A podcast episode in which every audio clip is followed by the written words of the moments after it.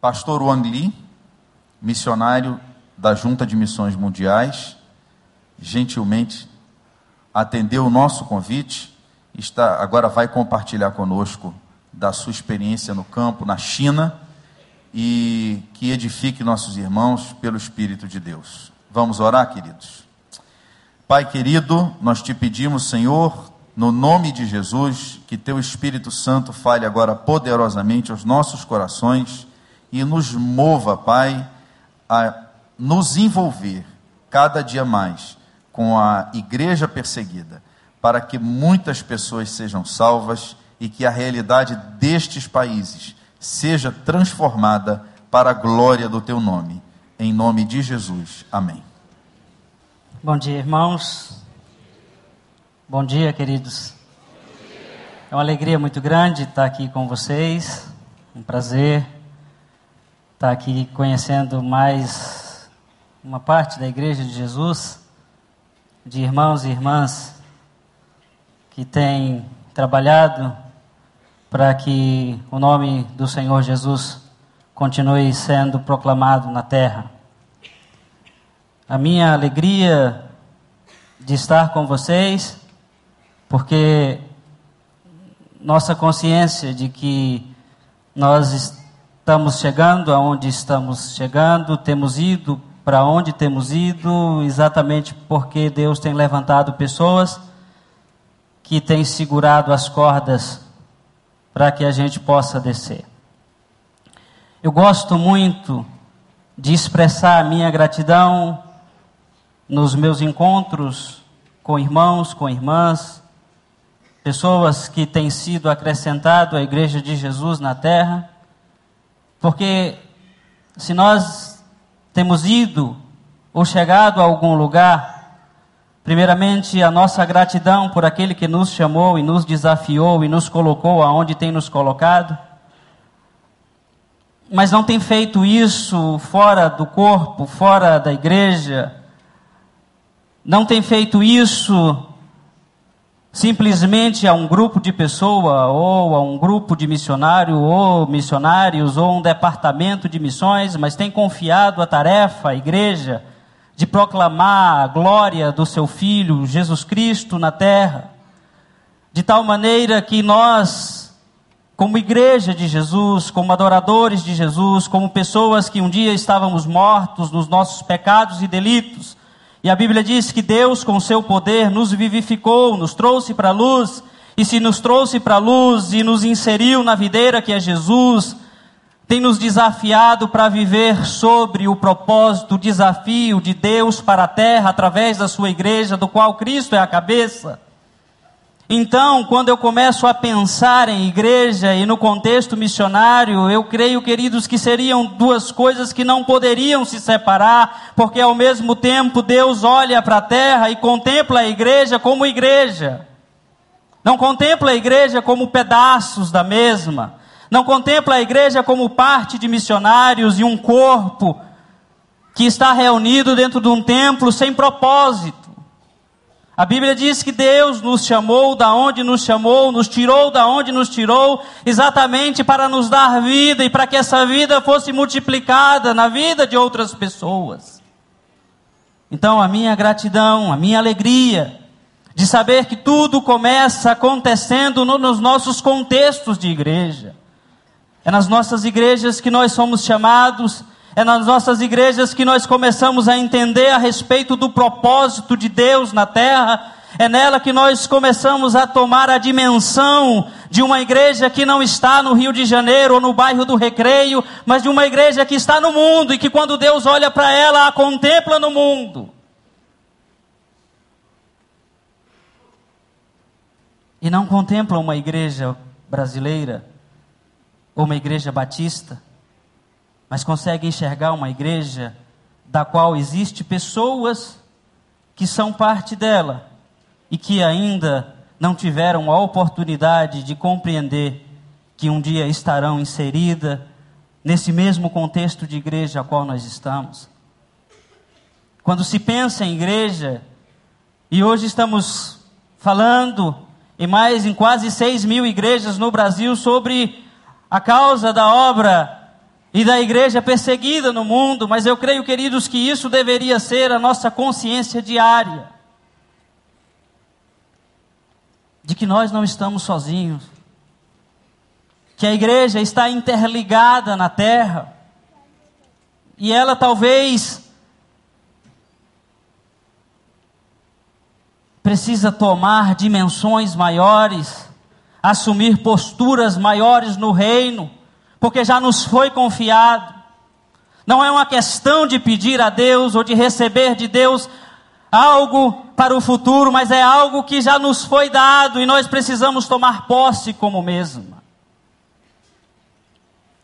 Falar sobre igreja perseguida neste dia é tentar entender o nosso papel, o meu papel, o seu papel, a sua vida dentro desse contexto. Porque nos entender como parte de tudo isso é sabermos, queridos, quem nós somos em Jesus. É saber por que nós estamos na terra. Eu costumo perguntar, queridos, por onde tenho passado, e quando tenho tido a oportunidade, é algo que tem me confrontado muito. E que começou a falar fortemente na minha adolescência, me desafiou a me disponibilizar para que a minha vida pudesse tocar outras vidas através de Jesus Cristo. Se o céu é um lugar melhor do que a terra, queridos, o que, que nós estamos fazendo aqui ainda? Se existe um lugar chamado céu e este lugar é melhor do que a terra, por que, que nós estamos aqui? Por que, que já não estamos com Ele? Se somos peregrinos neste mundo, se estamos aqui de passagem, e existe um lugar onde nós estaremos que é muito melhor do que tudo isso que nós estamos vivendo, por que, que nós não estamos lá? Eu quero ler com vocês Mateus capítulo 9, versículo 35.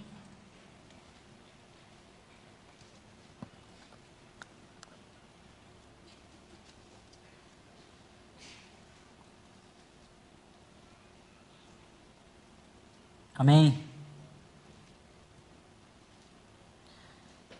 Mateus 9, 35.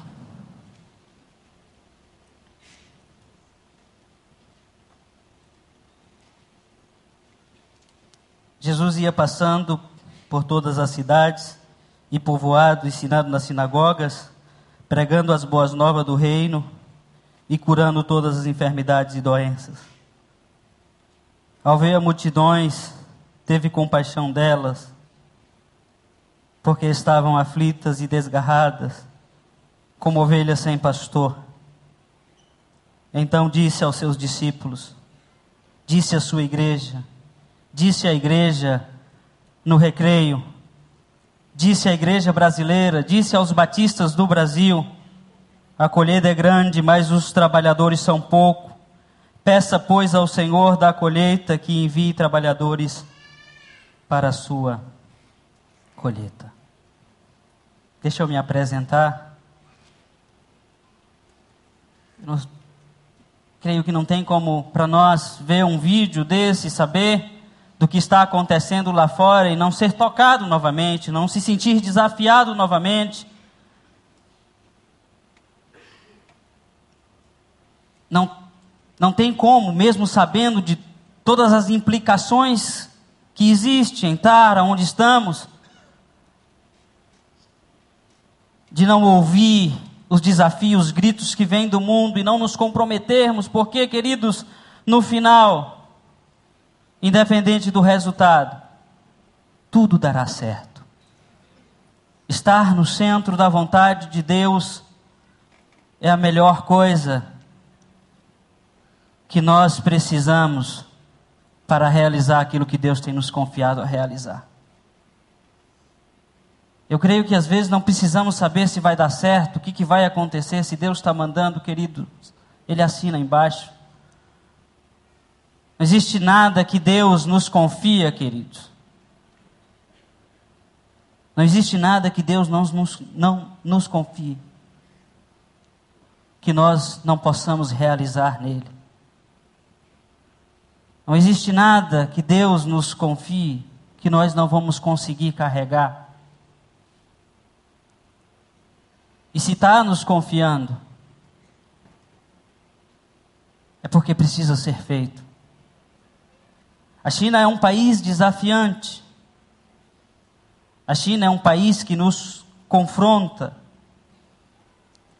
A China é um país que tem assustado o mundo.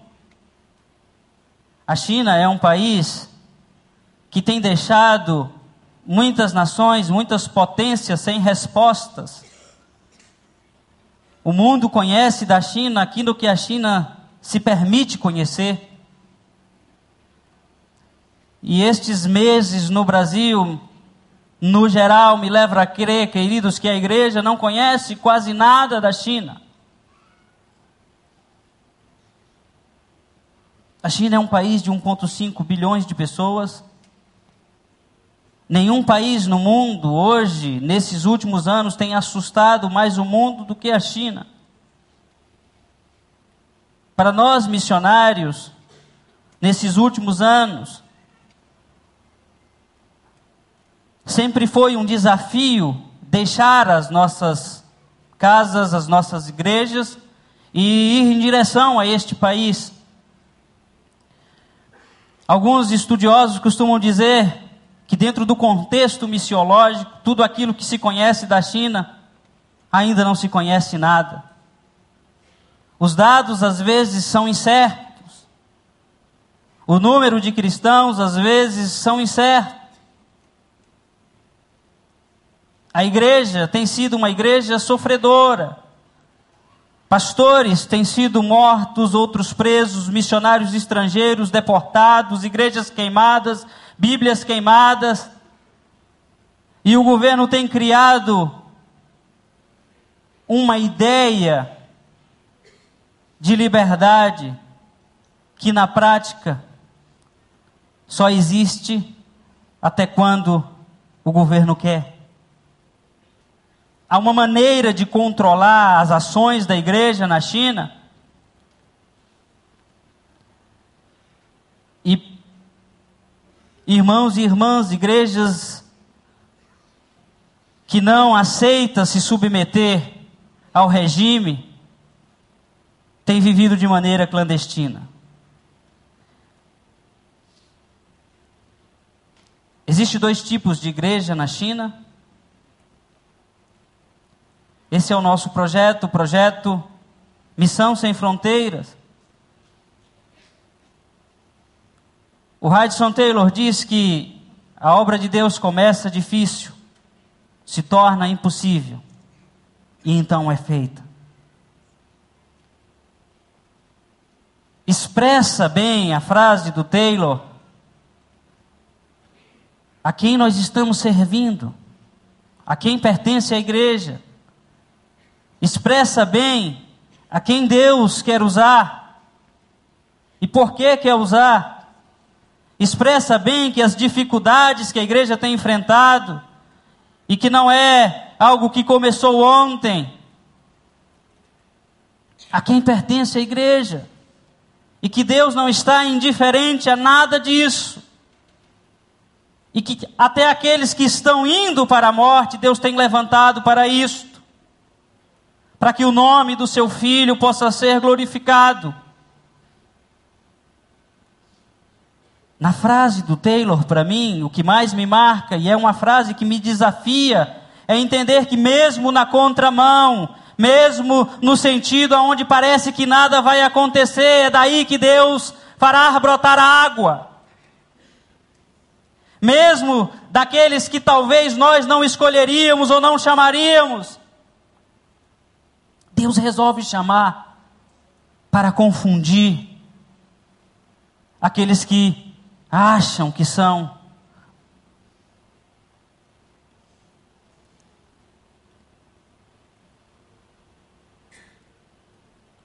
Apesar de tamanho crescimento a China, queridos, hoje,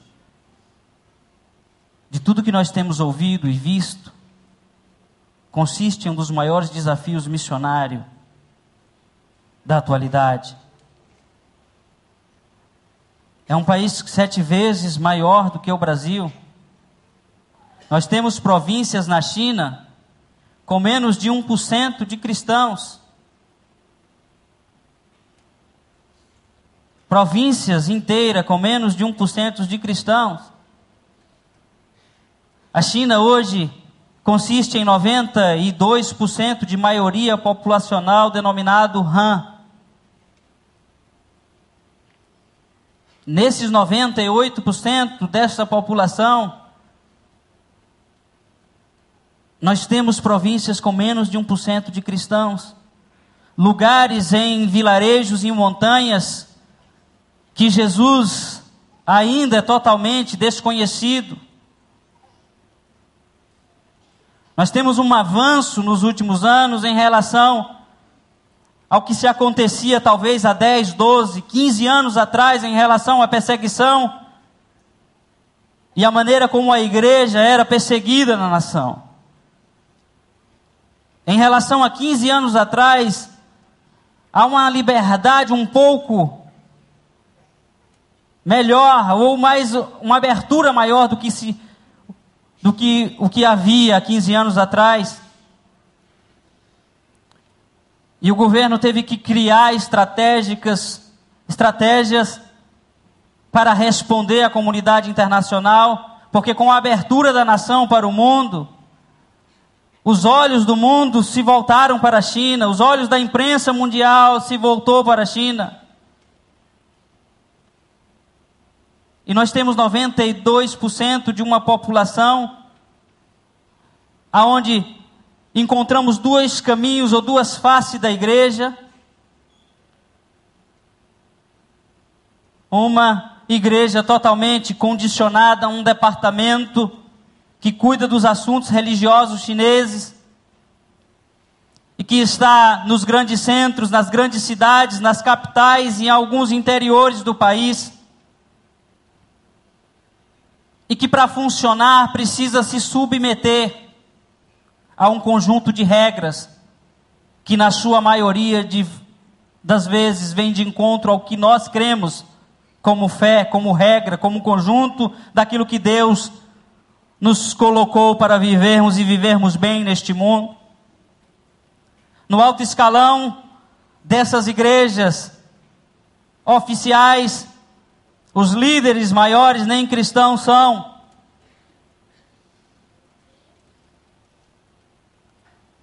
Nessas igrejas, em muitas delas, nem se, se falar de milagres se fala mais. Não se fala sobre volta de Jesus. Não se tem escolas para formação de crianças. Porque eles acreditam que só a partir dos 17 anos de idade é que se pode ter liberdade para se ouvir a respeito do Evangelho. A mensagem do Evangelho só pode ser pregada dentro dos templos, e fora deles é considerado proselitismo.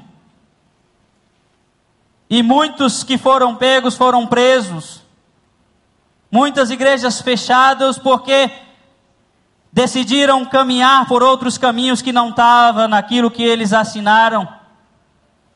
É preciso uma liberação para essas igrejas funcionarem. Há um documento que libera as igrejas para funcionarem nesses templos. Por outro lado, nós temos uma igreja que vive clandestinamente porque não aceita ter homens como a cabeça da igreja. Igrejas que têm sido fechadas, líderes que têm sido perseguidos, pastores que têm sido presos, líderes que têm sumido, sem saber para onde foi, simplesmente porque não aceitam se dobrar diante das autoridades humanas. Igreja simples. Irmãos e irmãs que têm a oportunidade de ouvir a respeito do Evangelho de Jesus e uma vez com os seus corações inflamados por este Evangelho, sai como crianças anunciando a mensagem transformadora a quem possa encontrar pelo caminho e vai anunciando de maneira que o evangelho vai crescendo e os grupos vão se multiplicando. E você não tem um número oficial de quantos milhões de irmãos e irmãs nós temos vivendo como igreja de Jesus, de casa em casa, de vila em vila, de montanha em montanha, de beco em beco. O último número que foi publicado dizem que tem de 60 milhões de cristãos a 90 milhões de cristãos a igreja chinesa hoje.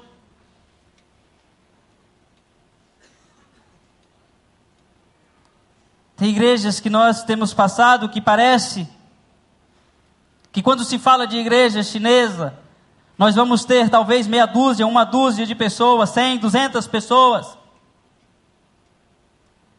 Mas nós estamos falando de uma igreja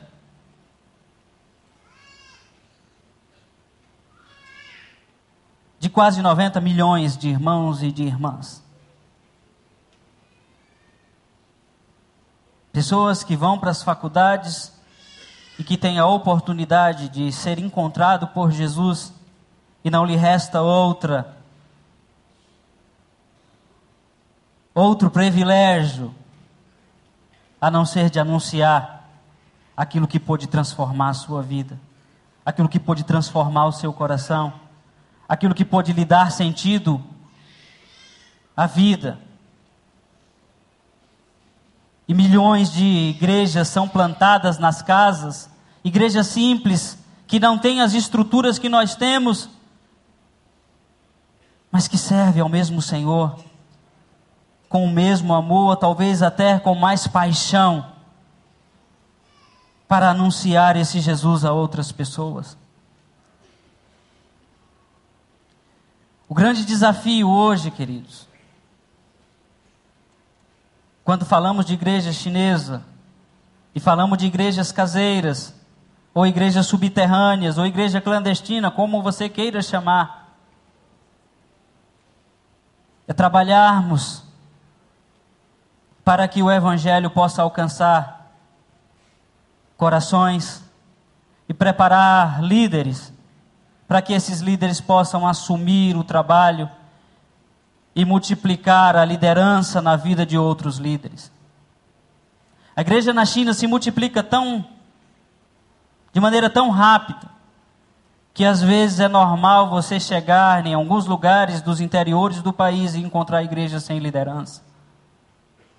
É normal você chegar em muitos lugares no interior dos países e encontrar líderes que não tiveram talvez mais do que uma boa escola dominical E isso, ao mesmo tempo que me entristece, me impressiona. Porque aquilo que eles têm, eles fazem questão de multiplicar. Há líderes que viajam 16, 17, 18 horas de trem para ouvir um treinamento simples de uma semana e depois voltarem para suas comunidades para ensinar o povo. Há líderes que têm disponibilizado as suas vidas para pastorear igrejas nos interiores porque não tem pastores.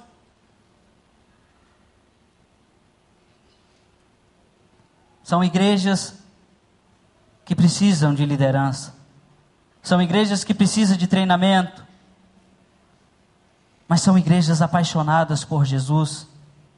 São igrejas que tem dedicado a sua vida para que o Evangelho possa alcançar o coração, os corações daqueles que precisam ouvir a respeito da mensagem transformadora. Isso me deixou em choque quando cheguei na China, porque pensávamos encontrar uma igreja fraca. E encontramos uma igreja vibrante, uma igreja apaixonada por Jesus, uma igreja que não mede esforços para anunciar a mensagem que transforma.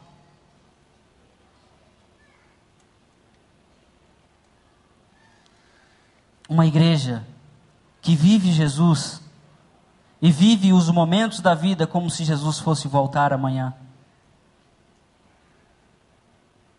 Nós estávamos em uma reunião com alguns líderes chineses E eu fui ler uma carta de uma das igrejas que apoia o nosso trabalho na China. Os irmãos escrevendo para a igreja e agradecendo a eles por tudo e encorajando os líderes daquela igreja, e a carta estava escrita assim: Nós queremos agradecer a vocês, louvamos a Deus, estamos orando por vocês e temos clamado para que a perseguição possa cessar nessa nação. Antes de eu fechar a minha boca, o líder colocou a mão no meu, no meu braço e disse: Sandro, nós não precisamos de ninguém que ore para que a perseguição possa cessar nessa nação. O que nós precisamos é que Deus possa nos fortalecer para que possamos nos manter firmes diante das adversidades. É a única coisa que nós queremos. E eu virei para ele e disse: Meu irmão, mas por que você está me dizendo isso? Ele disse: Nós éramos muito mais fiéis ao Senhor quando éramos muito mais perseguidos. Então, quando você fala de perseguição para a igreja chinesa, os irmãos não sabem o que é um evangelho sem cruz. O que é um evangelho que não tem a cruz e a cruz implica em sofrimento? Ninguém escolhe sofrer, queridos. Mas se estamos sendo chamados para isso, e se é Deus que está nos chamando, Ele garante a vitória. Não temos o que temer. Ainda que o inferno se levante contra nós, se é Deus que está nos chamando, nós iremos triunfar para a glória do seu nome. Esta é a consciência da igreja, dos nossos irmãos. Então, às vezes, queridos, parece que nós ficamos com pena quando nós assistimos alguns vídeos. É muito mais pena, às vezes, do que a quebrantamento. É muito mais pena do que dizermos, Senhor, eu quero participar desse negócio porque o Senhor enviou seu filho para morrer por isso. E se esse negócio é teu, a tua igreja está na terra. Eu preciso participar disso. Eu preciso trabalhar para que o teu nome continue a alcançar os corações das nações e para que muitos possam ouvir a respeito desse evangelho que transforma. Eu preciso me envolver em oração para que eles possam ser fortalecidos e que no final a sua vontade possa prevalecer diante de tudo aquilo que se levanta contra a igreja. É muito mais a nossa consciência de participarmos como igreja naquilo que Deus está fazendo no mundo, da história que está sendo escrita, queridos, no mundo, e que Deus nos chamou para isso, nos tirou da onde nos tirou exatamente para participarmos da sua história como parte da sua igreja neste mundo. Igreja chamada para transformar as nações, mas não transformar individualmente, mas transformarmos juntos, para a glória de Deus, no poder do Espírito, através daquilo que Deus irá fazer e que nem sempre nos revela, mas que acontecerá para a glória do seu nome. Essa é a minha certeza, essa é a minha alegria. Isso tem sido o que mais tem impactado o meu coração no meu convívio com a igreja chinesa.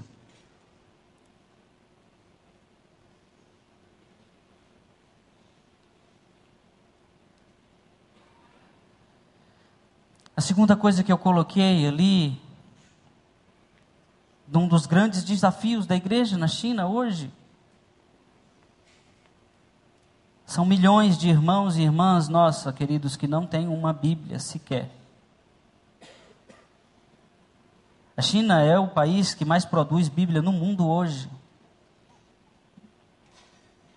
E ao mesmo tempo, segundo pesquisas de missiólogos, dizem que existe mais de 30 milhões de cristãos, irmãos e irmãs nossas, que ainda não tiveram a oportunidade de receber a sua primeira Bíblia. O país que mais imprime Bíblias no mundo, que tem uma demanda de 30 milhões de irmãos e irmãs que não têm uma Bíblia sequer. Como pode? A maior parte das Bíblias que são impressas na China, queridos, são impressas para outros países e outras línguas. Virou uma fonte de lucro, uma fonte financeira. se imprimem mais Bíblias para outros países do mundo do que para a própria China. É um dos grandes desafios hoje, tem sido distribuir, colocar literaturas cristãs e Bíblias na mão de pessoas que já tiveram um encontro com Jesus, mas ainda não tiveram a oportunidade de ter o seu primeiro exemplar da Bíblia. Eu não sei vocês, queridos, mas às vezes eu costumo me pegar pensando: se eu não tivesse a Bíblia, se você não tivesse a Bíblia,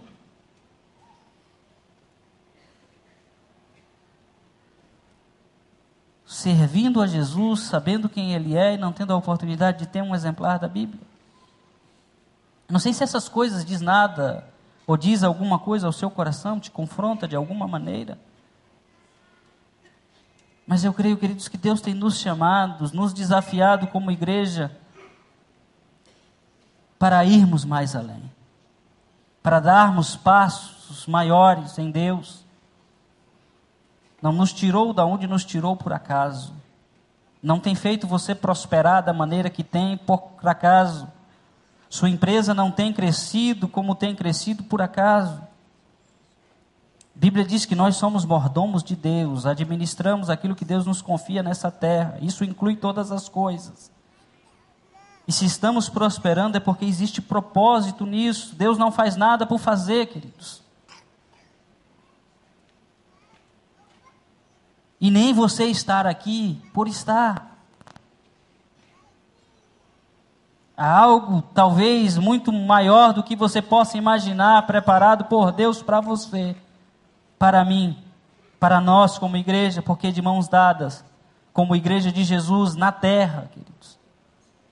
Peça sobre peça, unida, faremos aquilo que Ele tem confiado à sua igreja para realizar.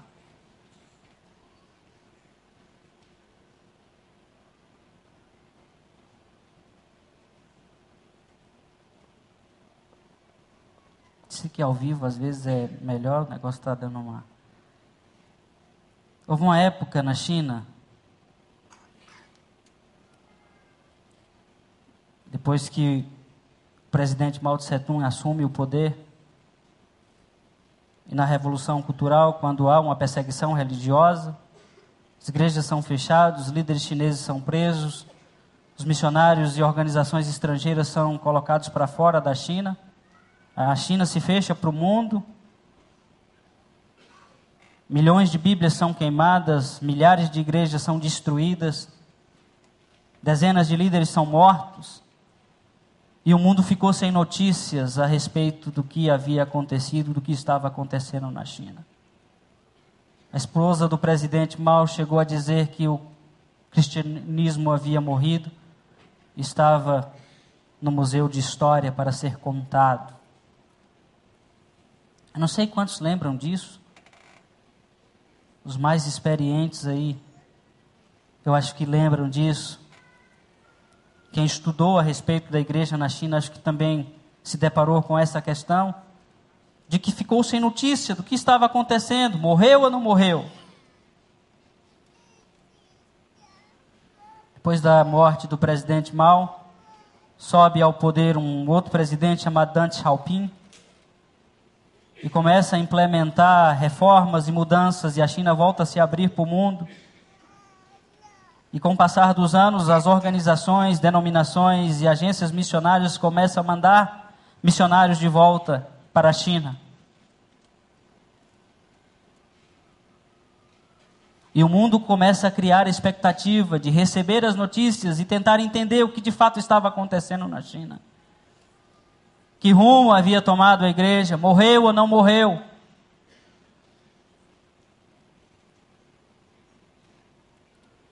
Quando as notícias começaram a chegar, queridos, a igreja se deu conta de que a igreja na China estava cem vezes maior do que quando as portas se fecharam. Cem vezes maior. Porque a igreja tem dono, queridos. A obra missionária não nasceu depois do pecado, nem nasceu no Novo Testamento, nasceu no coração paterno de Deus. Está com Ele, sempre esteve com Ele, a missão pertence a Ele. é dele. Apocalipse nos, mo nos mostra, queridos, que o Senhor está sentado sobre um alto e sublime trono. Existe alguém no trono.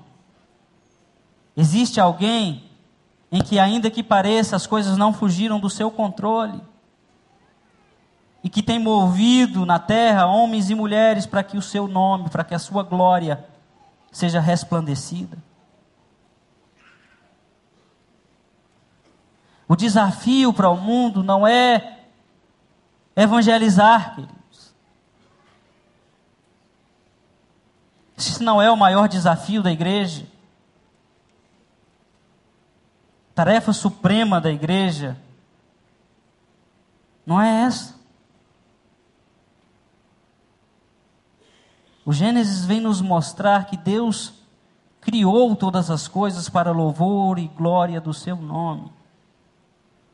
O John Piper, no livro Alegre-se os Povos, ele vai dizer que a questão da evangelização é a falta de adoração, que na verdade nós fazemos o que fazemos para trazer o homem para o seu estado original de adorador. O homem foi criado para louvor e glória do Senhor. E nós temos nos esforçado na terra, como igrejas chamadas para o Senhor, pelo Senhor, para trazer estes homens e mulheres de todas as nações, povos, tribos e línguas para o seu estado de adoração, para o estado pelo qual eles foram criados. Por isso que a igreja ela é composta de adoradores de Jesus, meus irmãos. Vai chegar um dia que nós estaremos no céu e a única coisa que faremos é adorar.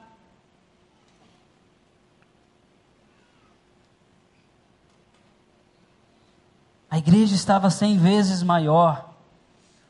O cristianismo havia crescido. Não adianta perseguir, meus irmãos. Porque a igreja tem dono.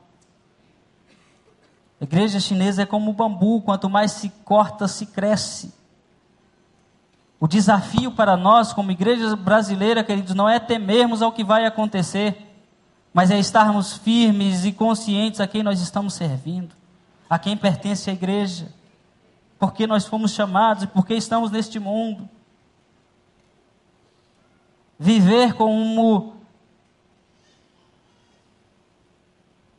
estivéssemos vivendo os últimos dias. E não viver como se estivéssemos passando pela vida, mas fazendo a diferença enquanto estamos caminhando rumo ao céu essa consciência da igreja chinesa. Quando você coloca para a igreja chinesa a respeito de sofrimento, muitos irmãos vão dizer para você, mas nós não conhecemos outro evangelho que não envolva sofrer. Nós estávamos no norte do país, na divisa com a Mongólia, e sentamos para conversar com alguns líderes.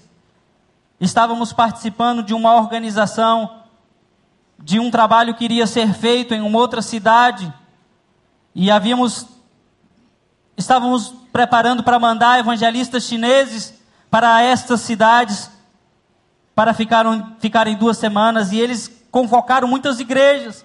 E nós chegamos para eles e dissemos assim: Vocês não acham que vai ser arriscado? Tem muita gente. E pode ser que vocês sejam presos. E ele disse: Se nós formos presos, vamos pregar dentro da delegacia.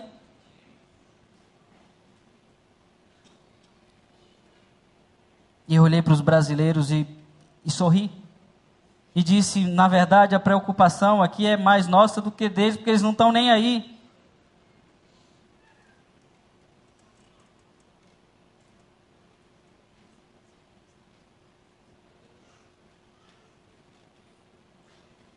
Paulo diz, queridos, depois de ter passado por tantos lugares,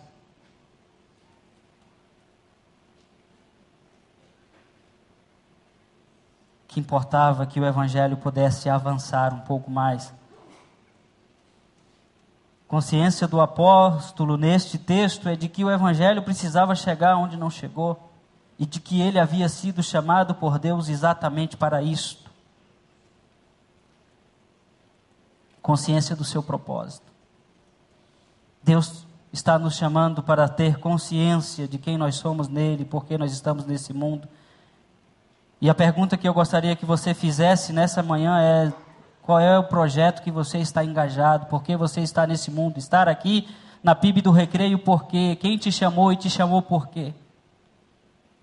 Existem realidades profundas em Deus que Deus quer revelar a nós, queridos. E a nossa preocupação, queridos, deve ser simplesmente de entender de Deus o que nos pertence, qual é a fatia de bolo que pertence à PIB do recreio, e se pertence a Ele, então vamos realizar. Se é algo de Deus confiado aos homens, e se é dele, então vai dar certo, vamos lá. Nós hoje estamos envolvidos em três diferentes áreas de trabalho na China. A primeira envolve distribuição de Bíblias, um dos desafios, como eu coloquei aqui. Nós tínhamos a ideia de distribuir 10 mil Bíblias, queridos, quando esse projeto foi lançado através do missionário Lian Godoy, que é ajudado por essa igreja. E que essa igreja tem sido parceira na caminhada do pastor Lian. Quando foi lançado o projeto, nós tínhamos a, o desafio de colocar 10 mil Bíblias na mão de 10 mil famílias. Projeto foi lançado, os 10 mil foi alcançado. Depois foi para 100 mil Bíblias, conseguimos alcançar o projeto de 100 mil Bíblias. Depois 500 mil Bíblias, as 500 mil Bíblias foram distribuídas. E hoje nós estamos com o objetivo de distribuir um milhão de Bíblias em toda a China. Sabe que por que isso aconteceu? Porque nós estamos juntos. Porque vocês enviaram a oferta de vocês para comprarem Bíblia. Porque vocês tiveram consciência de que deveriam participar do que Deus está fazendo no mundo. Nossa gratidão a vocês que têm doado Bíblias para a China e que tem sustentado o trabalho que está sendo realizado naquela nação. Se são alguns lugares que nós distribuímos Bíblias, nós hoje temos 21 pontos de distribuição de Bíblia em toda a China. São dezenas de pastores e líderes chineses, parceiros que têm trabalhado conosco, porque muitos lugares da China nós não conseguimos chegar, nós não podemos ir, nós estrangeiros não podemos fazer. Então, nós temos pastores e líderes chineses que têm trabalhado conosco na distribuição desse material. São muitos lugares, irmãos, que carro nem sobe. E que nós mandamos quantidades e que dessas quantidades é multiplicado através de líderes e se chega às vezes até em montanhas aonde irmãos estavam me esperando há muito tempo e orando por um exemplar da Bíblia. Isso parece que soa distante, pelo menos às vezes quando eu paro para pensar mesmo aos meus ouvidos, porque hoje se tem Bíblia de tudo quanto é maneira. Mas louvado seja Deus e glória a Ele, porque tem levantado pessoas, homens, mulheres, que juntos têm trabalhado para que o Evangelho possa florescer na China. No nosso contato com líderes, pastores chineses, nós nos deparamos com muitos líderes nos interiores do país e aí nasce a segunda frente de trabalho, líderes nativos que não estavam conseguindo nem se manter. E com o apoio de irmãos e irmãs, igrejas no Brasil, nós conseguimos apoio em parte da adoção desses líderes por um determinado tempo, enquanto juntos, missionários estrangeiros e igreja chinesa, estivéssemos mobilizando a própria igreja chinesa para sustentar os seus obreiros. São muitos líderes, queridos, que estão plantando igreja, revitalizando igreja e levando o evangelho a lugares na China onde o evangelho até então não havia chegado. Estava numa reunião com jovens universitários e um, um amigo por nome de Charles, não cristão, líder do Partido Comunista na universidade onde ele se formou, Nós estávamos conversando sobre o Natal em um grupo grande. E eu perguntei para eles o que significava o Natal a partir da perspectiva e visão deles. E Charles levantou a mão e disse: O Natal começa com o um menino que nasceu na manjedoura, cresceu, fez a diferença nesse mundo. Eu falei: Esse rapaz é cristão. E ele virou para mim e disse assim: e se transformou no Papai Noel. E eu disse para ele: Charles, de onde você tirou isso? Ele falou: Não, eu li, nunca entendi como é que o Papai Noel entra na história. Deve ter sido um menino que nasceu e virou o velhinho. Charles fala quatro idiomas, irmãos. E nós não estamos falando de uma pessoa simples, sem estudo. E eu sentei com ele e começamos a conversar. E ele disse para mim, Sandro, um pedaço de papel faz mais sentido para mim do que, do que a pessoa de Jesus, porque eu consigo explicar toda, todo o processo da formação do papel, mas Jesus eu não sei nem quem é. Deve ser um Deus ocidental, não tem nada a ver com nós.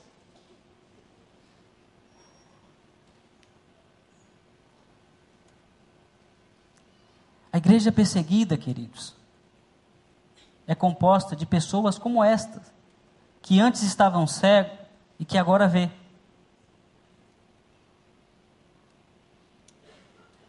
Então eu me sou impactado com o amor de Jesus, a compaixão dele pelas multidões. É o que o texto nos diz aqui, o texto que nós lemos. Que ele olhou para a multidão e teve compaixão.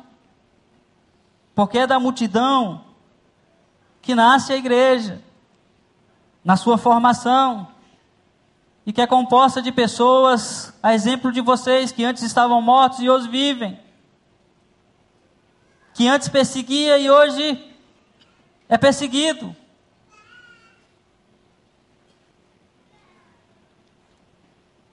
E são esses líderes que nós temos buscado apoiar, formar, ajudar na formação e ajudar no envio deles para que o evangelho possa chegar onde não chegou na China. No final, nosso maior desafio é trabalhar nos bastidores para que a igreja chinesa possa crescer. Simplesmente trabalhar nos bastidores, queridos, porque existe uma igreja chamada na China que Deus confiou uma missão antes de eu nascer, antes de você nascer, antes de nós nascermos. Quando nós, todos que estamos aqui, nascemos, o Senhor já amava a China e já havia chamado pessoas para trabalhar naquela nação. Já havia uma igreja sofredora no mundo e que tem resistido a tudo porque não pertence a homem, pertence a Deus.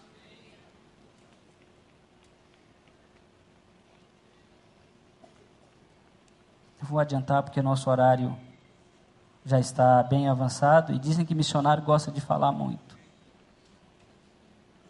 Mas já vou pedindo perdão aqui pelo horário. A terceira frente de trabalho nasce em detrimento da nossa caminhada a partir dos nossos esforços com os outros dois projetos.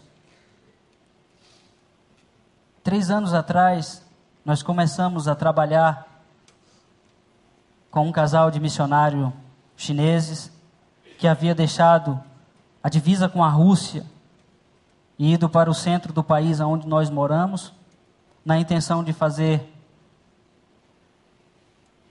com que jovens fossem preparados e enviados para regiões aonde o evangelho ainda não chegou. Nós ajudamos na formação da escola, na preparação da grade curricular, trazendo professores, tanto chineses, contatos nossos, como professores estrangeiros, para estar dando aula e capacitando esses líderes. No começo, muito difícil, muito desafiador, como todo trabalho. Tudo isso que que eu estou colocando para vocês de maneira clandestina. Para mim viver na China, eu preciso de um visto de estudante, estar matriculado numa universidade na China estudando mandarim, para poder viver, porque não posso viver com visto religioso, não posso ser pastor, não posso ser missionário, preciso ser alguém que justifique estar na China, vivendo na China.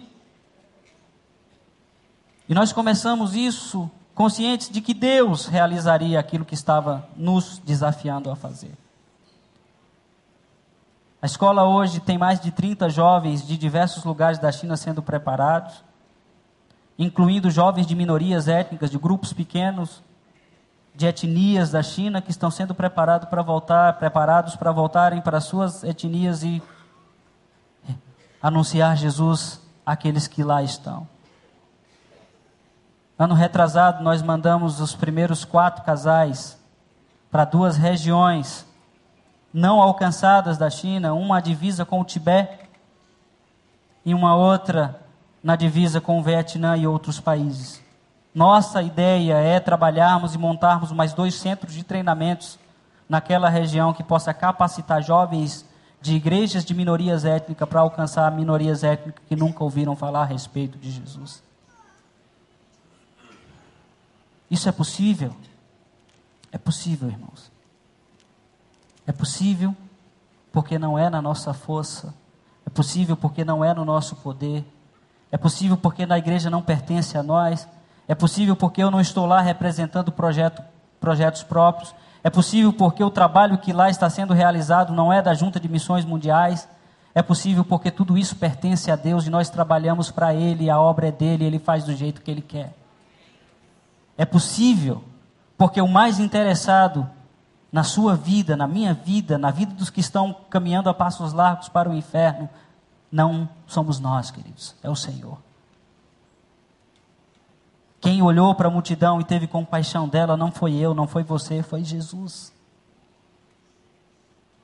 De quem nós recebemos a ordem, de quem nós recebemos o comando.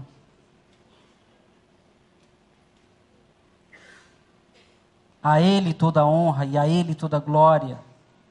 A Ele pertence todas as coisas. A Ele, queridos, e somente a Ele é que nós devemos tudo que somos e tudo que temos. E é por isso que nós devemos nos envolver com aquilo que ele se envolve, com aquilo que envolveu, que seu filho se envolveu e se envolveu de tal maneira que se entregou à morte e até a morte de cruz. Todas as coisas pertencem a ele, é por ele. O David Livingstone vem dizer que Deus, queridos, tinha um único filho e fez dele um missionário.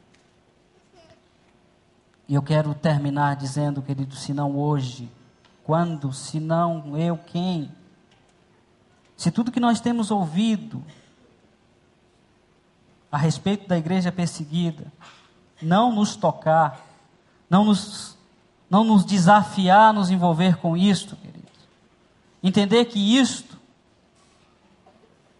que está sendo realizado no mundo, todo o trabalho que está sendo realizado no mundo, é o trabalho de Deus, que pertence a Ele.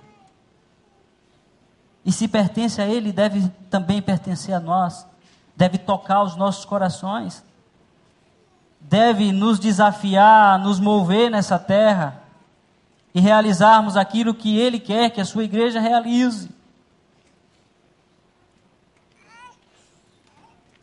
Minha oração nesta manhã, quero convidar você a curvar a sua cabeça. E a minha oração nessa manhã é que Deus possa impactar o coração dessa igreja, o coração dos irmãos, para terem consciência daquilo que Deus está fazendo no mundo. Eu sei que Deus tem levantado pessoas, tem levantado uma igreja para isso. A obra de Deus tem sido feita, os irmãos têm doado vida, doado aquilo que Deus tem movido o coração dos irmãos para doarem, para que o nome de Jesus possa ser glorificado nessa cidade, a partir dessa cidade até os confins da terra, mas ainda existe muitas pessoas que precisam ser tocadas com essa chama, chama missionária. Essa chama que nos faz entender quem nós somos em Deus, nos desafia a compreender os desafios que hoje estão no mundo e que Deus quer compartilhar com a igreja. Chama a igreja para realizar. E chamando a igreja, chama pessoas, chama você, chama a mim. Não estou na China com um projeto próprio, não pertenço simplesmente à junta de missões como um fim último. Sou missionário, chamados por Deus tenho ido por vocês que ficam e creio que vocês têm ficado por mim que estou indo. Porque nós estamos juntos. Somos parte de uma mesma igreja. Vivemos sobre o mesmo propósito. Precisamos ter consciência de um mesmo caminho. De que chegará um dia em que nós estaremos juntos, de mãos dadas, com o povo chinês adorando a Ele por isso, enquanto estamos neste mundo, queridos, o Senhor nos chama a fazer a diferença.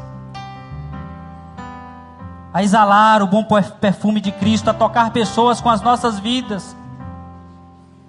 Que as nossas palavras simplesmente possam ratificar aquilo que nós somos em Deus, queridos. Que Deus dessa igreja possa levantar homens e mulheres que estejam dobrando o joelho pela obra, pela igreja perseguida no mundo, pela vida de missionários que têm derramado sangue para que outros possam colher. Que Deus nos use como igreja para interceder por aqueles que estão em muitos países na linha de frente. Que Deus use a sua empresa para abençoar as nações. Que Deus prospere a sua vida, o seu novo negócio. Aquilo que você tem colocado no coração para abrir, que Deus possa prosperar e que possa nascer com um propósito propósito de fazer o nome de Jesus ser glorificado. Que empresas aqui que estão no vermelho, que o Senhor possa prosperar de maneira profunda. Que Deus possa lhe fazer entender nessa manhã, meu irmão, o propósito por que nós estamos em Deus. E que vale a pena servir a Ele. Que Deus conhece todas as coisas, sonda os nossos corações e nunca vai nos confiar nada que nós não possamos carregar. Que Deus abençoe a vida de vocês poderosamente. Que dessa igreja possa continuar saindo missionários. Que o Espírito de Deus tenha liberdade de chamar jovens, adolescentes e todos aqueles que Ele quiser chamar e colocar no lugar onde Ele quiser colocar. Que pais possa não ter medo de abrir mão dos seus filhos para a obra missionária porque no final mais se ganha do que se perde. Que Deus possa ser o Senhor dessa igreja, o Senhor das nossas vidas, o Senhor do nosso lar, de tudo que temos e somos, que possa ser para louvor e glória do nome dEle. Essa é minha oração. Amém. Antes de passar ao pastor.